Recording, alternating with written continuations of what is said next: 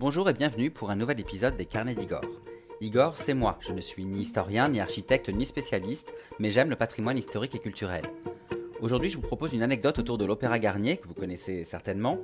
Mais est-ce que vous saviez qu'à l'origine de cet édifice monumental et emblématique du Paris haussmannien, il y avait un événement déclencheur tragique, un attentat, celui du 14 janvier 1858, sous le Second Empire de Napoléon III sommes donc dans la première moitié du Second Empire, ce régime politique qui s'étend de 1852 à 1870. Comme vous le savez, c'est un régime fastueux et autoritaire qui a été instauré le 2 décembre 1852 par le neveu de Napoléon Ier, Louis-Napoléon Bonaparte, désormais connu comme l'empereur Napoléon III. Alors c'est lui justement qui nous intéresse particulièrement aujourd'hui, puisque c'est lui qui aura l'idée de construire un nouvel opéra à Paris, l'Opéra Garnier donc, que nous pouvons toujours admirer en plein cœur de la capitale aujourd'hui. Mais alors une question va se poser, pourquoi Napoléon III commande-t-il un nouvel opéra pour Paris alors qu'il en existe déjà un qui a été construit euh, assez récemment à l'époque, en 1821, rue Le Pelletier, près de l'hôtel Drouot, dans l'actuel 9e arrondissement de la capitale? Eh bien pour le comprendre, je vous propose un retour sur la journée, ou plutôt sur la soirée du 14 janvier 1858, il y a donc 164 ans quasiment jour pour jour aujourd'hui. Comme je vous le disais, tout se passe au milieu du Second Empire. Ce soir-là du 14 janvier 1858, l'empereur Napoléon III et son épouse l'impératrice Eugénie se rendent à l'Opéra de Paris au numéro 12 de la rue Le Pelletier. Comme c'est le cas pour tous les déplacements impériaux, tout Paris est au courant. En effet, l'empereur et l'impératrice doivent se montrer et être vus, et donc ils communiquent sur leur agenda précis lorsqu'ils sont de sortie. Ce soir-là, donc, alors qu'ils arrivent au niveau de l'entrée de l'établissement, trois bombes vont exploser, dont une directement sous le carrosse impérial.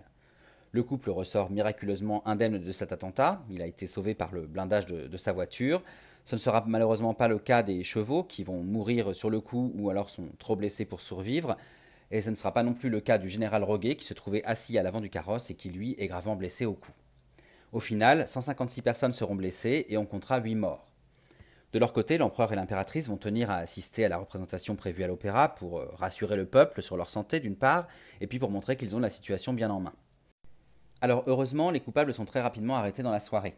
Il s'agit d'un Italien du nom de Pieri qui était déjà recherché, d'un dénommé Gomez que la police va arrêter alors qu'il arrive essoufflé pour se réfugier dans un restaurant, et d'un certain Da Silva, alias Charles de Rudio. Ces trois terroristes vont vite dénoncer le cerveau de la bande, un pseudo anglais appelé Alsop, qui en réalité n'est autre que Felice Orsini, un comte italien. Alors Orsini, c'est un partisan de l'unification républicaine de l'Italie, c'est un fervent soutien également de Giuseppe Mazzini, une figure révolutionnaire italienne, une figure républicaine emblématique de l'époque. Orsini va justifier son acte terroriste en accusant Napoléon III d'avoir trahi la cause qu'il défendait étant plus jeune. Parce qu'en effet, depuis qu'il a vécu à Rome dans sa jeunesse, Napoléon III est un fervent soutien de l'unification de l'Italie, vous savez, cette Italie qui est encore morcelée en de nombreux royaumes. Alors pour euh, faire court, parmi ces royaumes, vous avez les États pontificaux, euh, les royaumes des deux Siciles et de Piémont-Sardaigne, plusieurs duchés, le duché de Parme, Modène et le grand-duché de Toscane, ainsi que l'Empire d'Autriche qui contrôle directement la Lombardie-Vénétie et, par prince interposé, Modène et la Toscane. Alors si au départ le futur empereur prône une unification républicaine de l'Italie, une fois qu'il sera au pouvoir, comme président de la République française notamment entre 1848 et 1852, eh bien il va un peu retourner sa veste et il va soutenir en 1849 le pape Pie IX et les États pontificaux face à la jeune République romaine. C'est donc ce revirement idéologique qui va pousser Orsini à préparer un attentat contre l'empereur des Français, donc Napoléon III. Finalement, Pieri et Orsini seront exécutés le 13 mars 1858, tandis que Gomez et Rudio seront eux condamnés aux travaux forcés à perpétuité. Alors il faut savoir que l'attentat de la rue Le Pelletier n'est pas le premier aux abords d'un théâtre ou d'un opéra parisien. L'opéra de la rue Le Pelletier avait d'ailleurs été construit sous le règne de Louis XVIII en réponse à l'assassinat de son neveu, le duc de Berry, fils du futur Charles X, le 13 février 1820, devant la salle Montancier située rue Richelieu, donc devant une salle de spectacle. Aussi, à la suite de cet événement, de cet attentat du 14 janvier 1858, Napoléon III va décider d'ordonner la construction d'un nouvel opéra plus sécurisé à Paris. Alors à cette époque, comme vous le savez, la capitale et les grandes villes de France sont en plein changement. L'empereur a en effet missionné le baron Haussmann, donc préfet de la Seine, de transformer et moderniser Paris et d'en faire la capitale des capitales. On choisit donc de bâtir ce nouvel opéra plus sûr, ce nouveau monument qui doit aussi asseoir la grandeur de la France, en plein cœur du Paris moderne haussmannien et à l'extrémité d'une nouvelle grande avenue qui deviendra l'avenue de l'Opéra. Un concours est organisé et c'est un jeune architecte qui sera choisi le 30 mai 1861, Jean-Louis Charles Garnier, plus connu sous le simple nom de, Charles Garnier.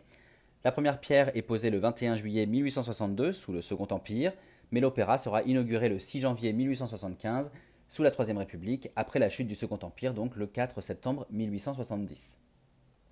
Au-delà de son style grandiose et éclectique, l'Opéra Garnier a, comme je vous le disais, aussi été conçu pour sécuriser l'arrivée du couple impérial les soirs de représentation. Pour s'en apercevoir, il suffit de se rendre à l'actuelle euh, entrée dédiée aux visiteurs sur la gauche de l'édifice. En réalité, cette entrée n'a pas été conçue comme l'entrée officielle des spectateurs, mais elle était au contraire prévue pour l'empereur et l'impératrice.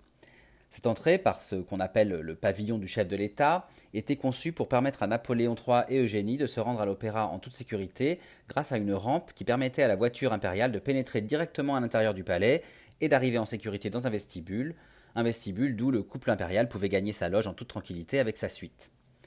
Mais avec la chute de, l'Empire, comme je vous le disais le 4 septembre 1870, le pavillon n'a pas pu être finalisé en ce sens et il a été transformé en bibliothèque et en musée.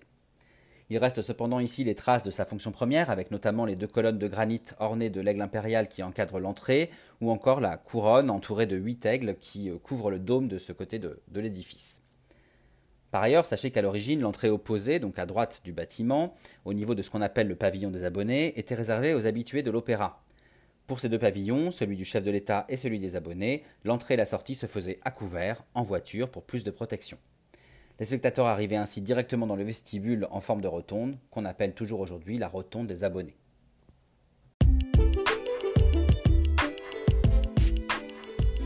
Voilà, j'espère que cette anecdote vous a plu.